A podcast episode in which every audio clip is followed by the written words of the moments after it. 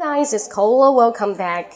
Welcome back for one minute non-stop English. And today I want to talk about internet trolling. What is internet trolling? Basically, it means you leave some bad comment on someone's public media. It making someone feel really annoyed because they made some annoying trolling.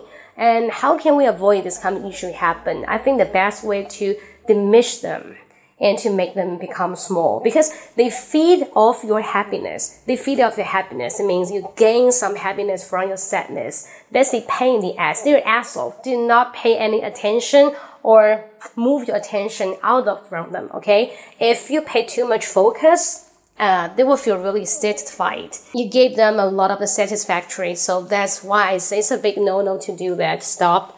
Uh, another kind of issue that I think a lot of the trollers they have psychological or physical problem because in the real life they got a lot of the bad comment and dirty word from others. That's why they want to find an open place and for free to release it out put their pressure on others. Seeing you sad seeing you depressed and making them feel really excited.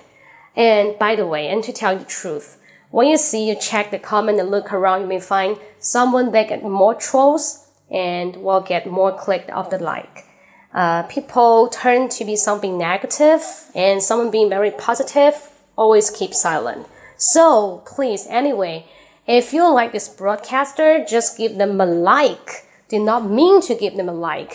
They need your support. Over the list, you may meet a lot of trolls from outside. That's you. Okay, so this is me. This is uh, the truth of the story I've experienced and talk about the truth. Uh, hope you like it See you next time. And I didn't make any cut of the voice. Maybe I will use some, I will make some mistake of the saying, but it's okay. Chinese always making mistakes.